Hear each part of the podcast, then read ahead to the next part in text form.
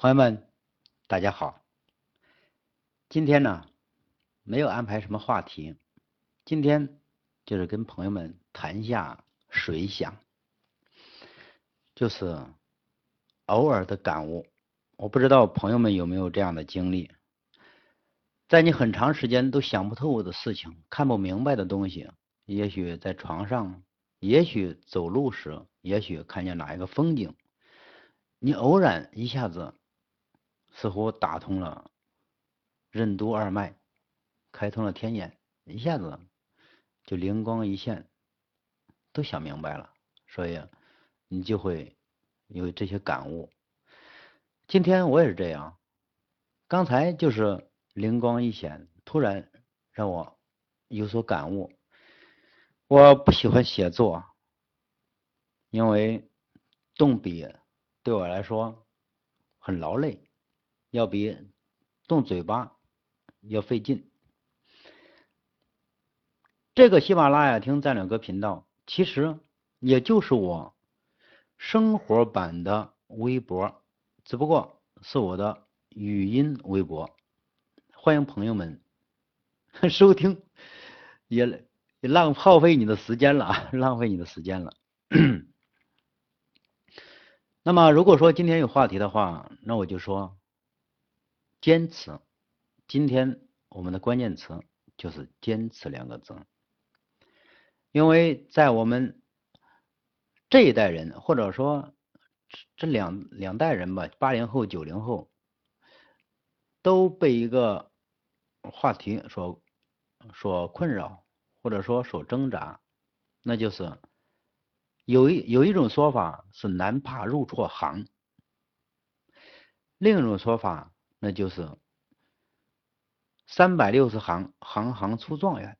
哎，你看这两个说法，你到底是更倾向于哪个？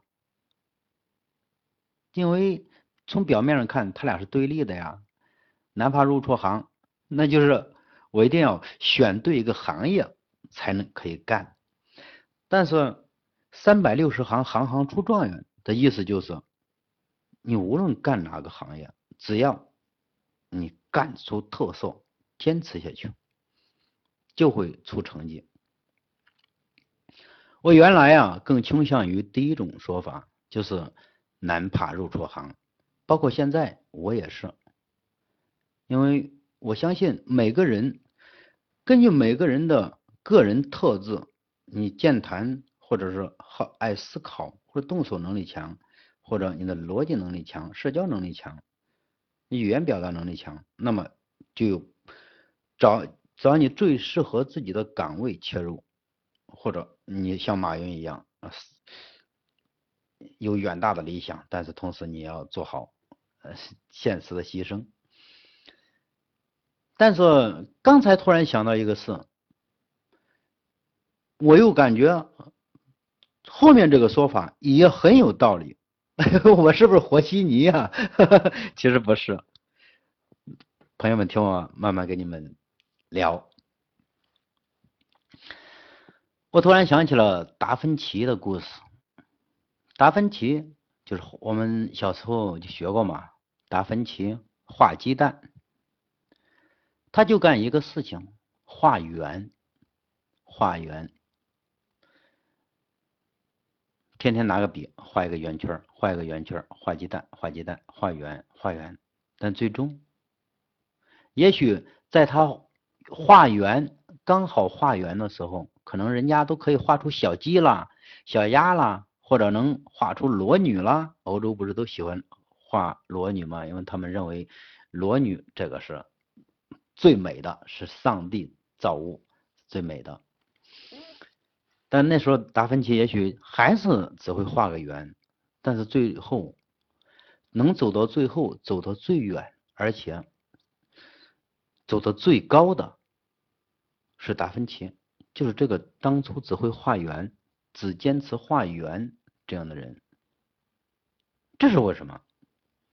所以这里面有很多值得我们玩味的哲理，这就是坚持。只要你坚持，坚持就可以出来。就可以出成绩。坚哪怕是坚持一个没有意义的事情，但是只要坚持到最后，没有意义的事情就会变得有意义。这就是我刚才突然的感悟。再一个，我们看，我好像在哪本书上，或者在哪个杂志上，好像看到过这个故事。虽然这个故事我遗忘多年了，但是刚才也突然想起来，所以就分享给大家。就是有一个人嘛，他天生有个怪癖，那就是他就爱就爱走圈呀，就爱走圈。就是我顺着这个地，这是好像是外国一个人啊，我是我顺着地转圈，我。天天就是这样转转转，很没有意义，很枯燥。但是那就是他的爱好，他却很偏执于做这个事。但最后拿了个吉尼斯世界纪录，因为他走这一圈的步伐呀，我有精确到厘米，而且都是等均。你说这个多少步刚好是个这个圆的周长？还刚好是这个圆，这个圆的直径，他最终走这个圆，嘿，你看也没有出去创业啊，拿了个吉尼斯世界大奖，然后他就发达了。他也不像我们要从小要背个包袱出去打工，给人家搬砖，要么给人家干粗活，哎，他不这样，他也不用上北漂，像王宝强一样天天。站在这个电影门口，求一个，求一个这个跑龙套的干干，人家就在家里走圆圈啊，走圆圈啊。这里面还有一个问题，就是他难道真的就是特别睿智，一出生就看透了世界，就看透了，就像马云一样看透了几十年后的未来？但也未必，也许，也许他是傻。或者他就偏执于这样的一个事情，哎，我就爱好这个，这是我的兴趣。所以现在我们看一个人的偏执和你的兴趣，对自己对自己的成就还真的或多或少是有先决因素的。他就这样走圆圈，最后走出了吉尼斯世界纪录。当然拿一个吉尼斯世界纪录那是很多奖金的，但是我们看。那些相反离开家门出去拼搏打拼的人，到最后，相反是很平庸，呃，挣的钱也就仅顾温饱，老是吃了上顿没下顿，或者说吃了下顿没后天那一顿，老是这样，他就这样以守以不进为大进。所以说这里边还真有一点值得思考的东西。那么我们再想想现在啊，你看现在，我们包括看现在的电视剧，还有现在的作品，都是粗制滥造。为什么？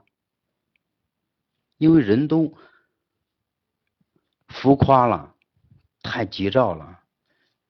我们现在都有电子书。每个每个人都是用的智能手机，但是有一个人能够安安静静把一本书从头读到尾读下去，读到尾有没有？我想一百个里面，也许十个都难找到，因为我们现在接触知识。很方便、很便利的条件下，我们却不读了，不读书了。不像以前，我们还要去新华书店花几十块钱买一本，哎，那个时候抱到家里读。说现在我倒很庆幸，前些年我跑业务的那个，因为我本身就是一个小学毕业生啊，初中一年级刚开始进去上学。进去，因为个子小嘛，就挨欺负。挨欺负，我性格又强，我又不认欺负，不认欺负那就打呗，拉帮结派。到最后，学生没人敢欺负了，但是老师把我欺负回来了，就给转学了嘛。所以没文化呀。当时觉得没文化没什么，因为我们当时看《上海滩》，看马永贞，不呃看那个叫什么甄子丹拍那个《精武门》长起来的，认为拳脚打天下，但实际是不是那么回事？因为那个我们在那个时代真的受了那个时代电影的误导，但经历跑业务那些年，因为那些年还没有智智能手机啊，也就是在一零年以前。还没有一智能手机啊，那个时代，呃，我那个时候我们出差跑业务，坐长途汽车，睡着了吧，怕别人给偷了；不睡吧，没地方看，那干脆上车就买一本书。哎，相反，在那个时候，我还真的完完整整读了好几本书，我才发现了读书的乐趣。哎呦，刚才是我的打火机给爆了啊！你看我处变不惊，嗯，但现在我有了智能手机以后，那时候我都想，哎呦，我也买一个那个美国出的什么那个电子书多好啊！但是有了智能手机以后，下载了很多，但没有读，都没有读，因为现在太浮躁了。也许是生活节奏太快了，或者时代发展超速了。所以让人浮躁了，还是说我们本身就浮躁了？那现在刚才谈到了就是电视剧，你看现在的电视剧为什么没有以前？包括音乐都没有以前经典。你看现在那些老经典都是八零年代九八十九十年代那些老音乐，很经典很经典，长唱长唱不衰。现在出的歌啊火一下，还有那个。骑马舞，呜呜呜，周杰伦的双截棍，双截棍，就这个，就是火一下，瞬间的烟花，一下子很亮，但是马上就烟消云散。嗯，到现在 KTV 里还有他的东西吗？包括现在的经典轮播的一些电视剧，还有吗？没有，有的也都是以前的老经典。有一个经典的电影我很爱看，那就是。美国的一部《肖申克的救赎》，那本那个电影拍了多什么时间啊？那个电影拍在不九十年代吧？九十年代拍的很晚，哎呦，一二十年的片子了，但是很经典，很经典。现在呃，在哪个电影呃榜单里都应该是排在前五名之内，啊，至少是九点零分以上，九点五分以上。为什么那个时代能够拍出那么经典的片子，而现在没有？我最讨厌看的就是现在这个，这种叫做什么？我就叫做基因改良或者是速成法，就是这个大鹏搞的拍拍的那个电视剧、电影，那叫什么玩意儿呢？哟，这太垃圾，太垃圾。所以说，我们现在的确是浮躁了，但是现在。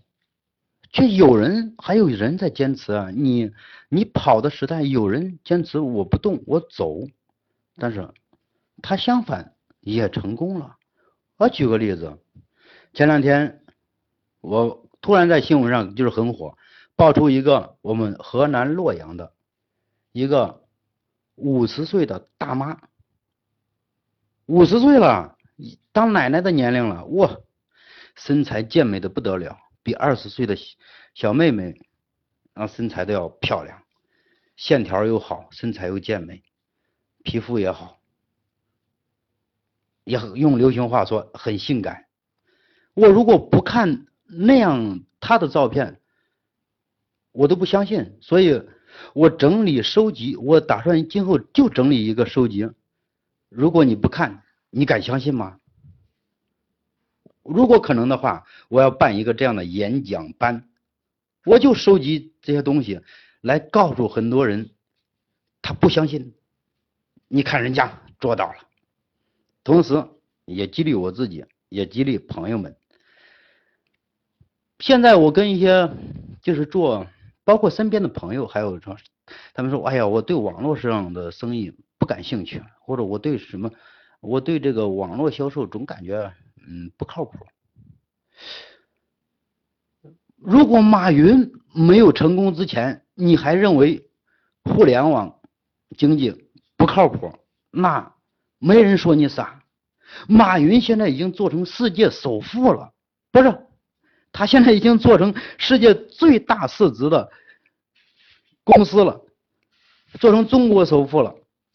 虽然王健林他俩老是，但是我认为马云的含金量比王健林不知要高多少倍。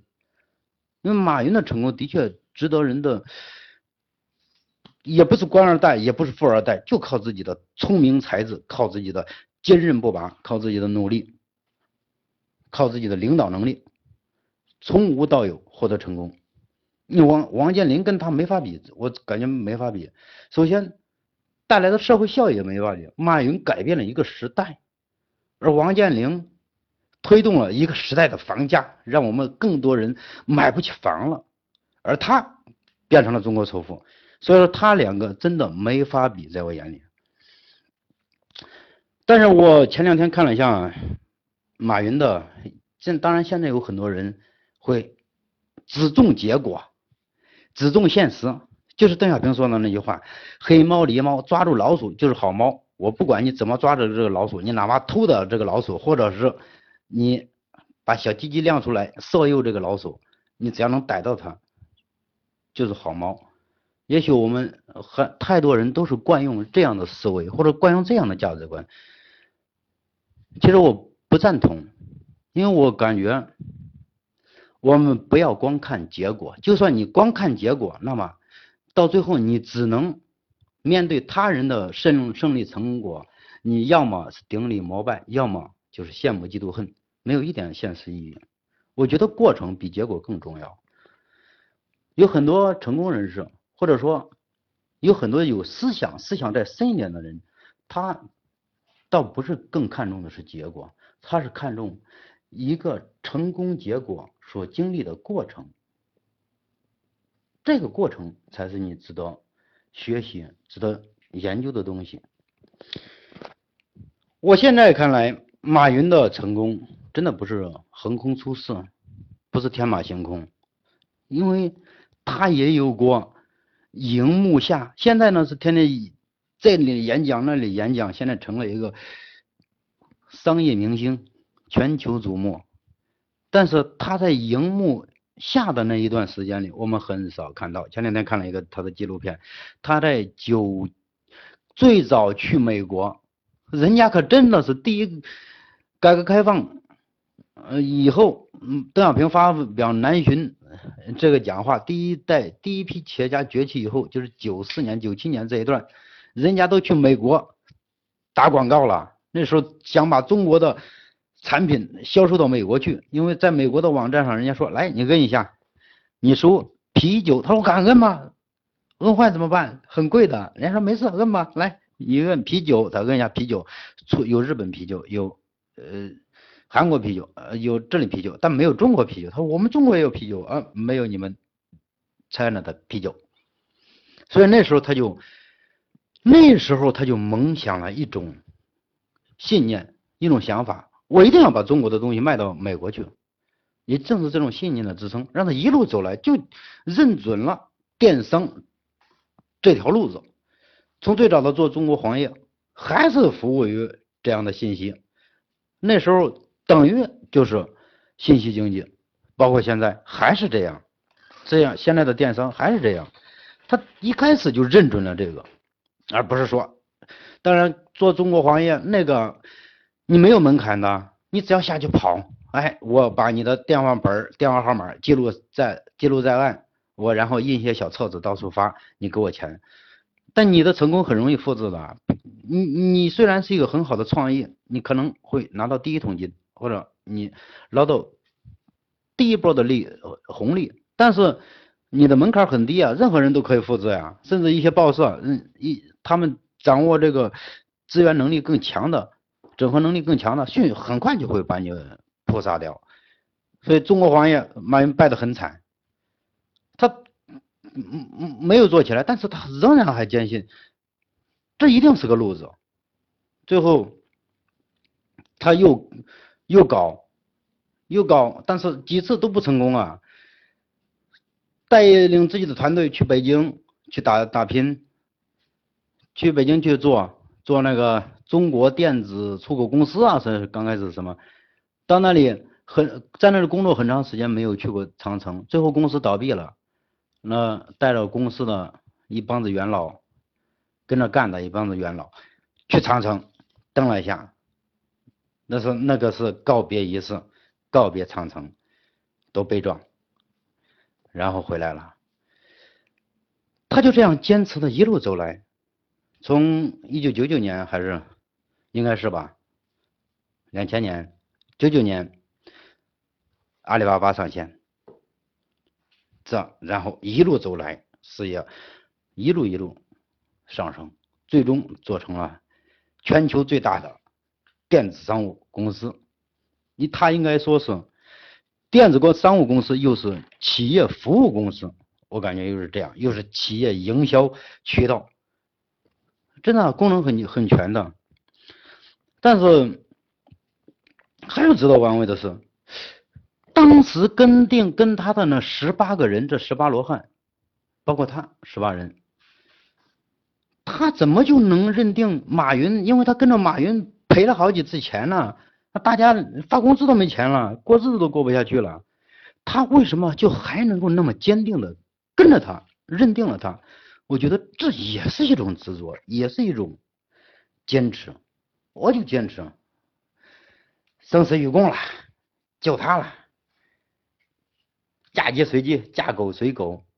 正是这种执着和坚持，最后给他们带来了很大的福报。当然，他的这种执着和坚持也是冒风险的，因为你要跟差了人，你这个一辈子就完了。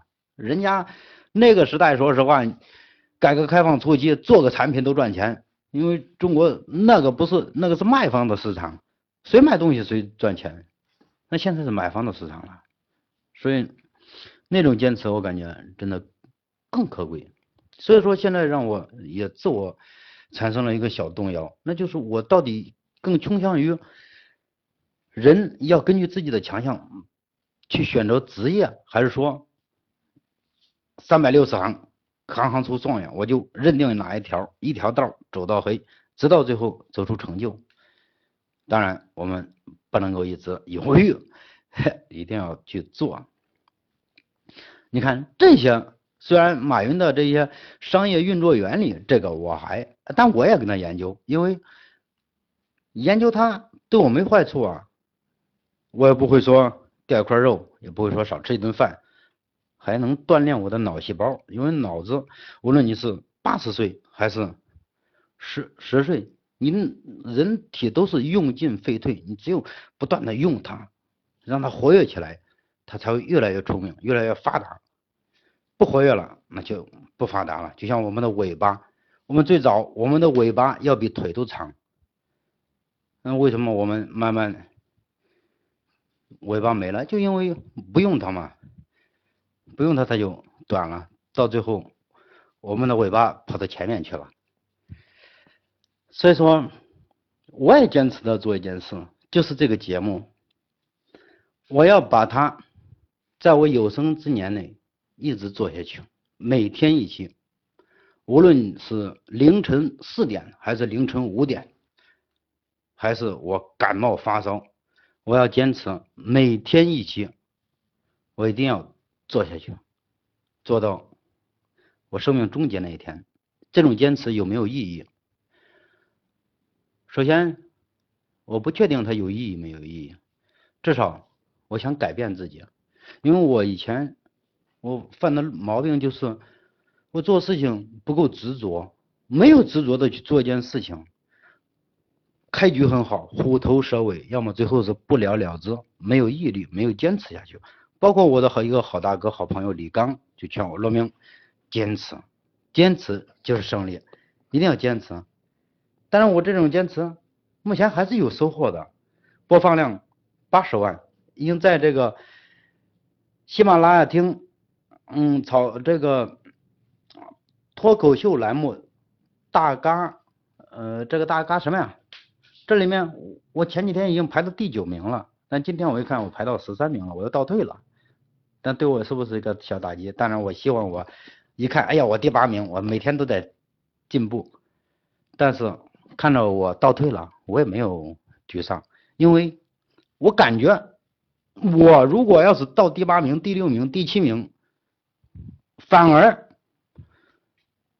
反而我觉得太不正常了，因为我没有这么高的水平，要么就是观众、听众们太弱智了。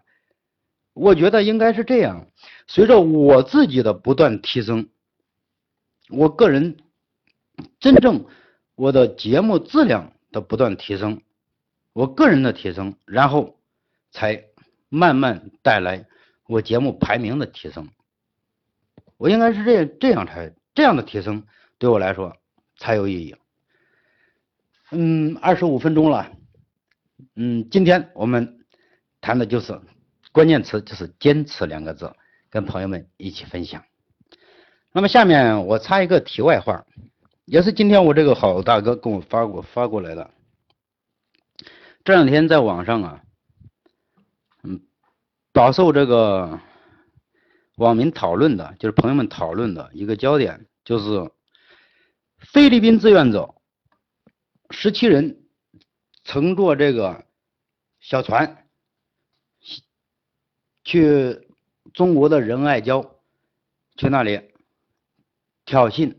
当然，他们划着船过去，在那里拍个照片秀一下，对我们不会造成任何实质性的伤害。但是，他就是这种在看着不是半闹半娱乐呀，民间呢，我们半闹半娱乐呀，民间我又不是官方挑衅，这是民间啊，我要是。军队我强制占领了，这这样容易引发两国的这个外交事故的。但是就是民间呢，这样闹一下玩一下，哎，但是这样就好像向全世界宣示这个仁爱礁就好像是像他们的一样，他们说来就来，说走就可以走。所以李刚就跟我说：“罗明，咱们上一下行不行？”说实话，我看到这个消息，我也很振奋，很气愤，因为怎么可能这样啊？我淡出爱国圈才三年，开玩笑。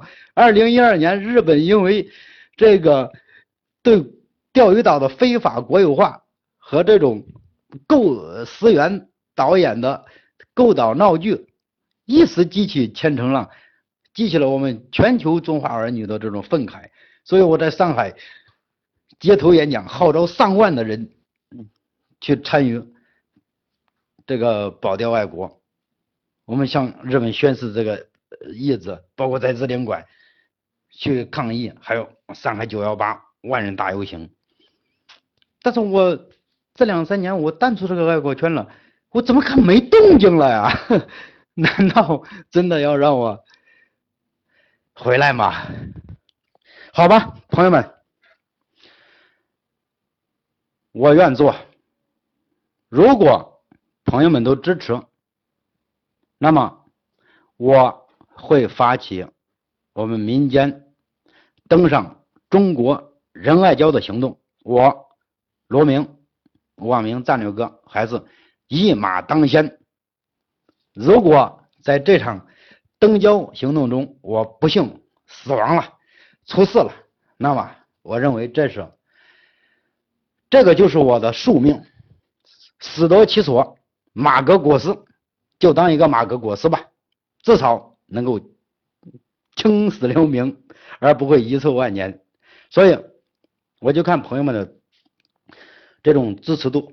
如果你们支持，这个事我干，我是战略哥，草根一把火，欢迎朋友们加我的。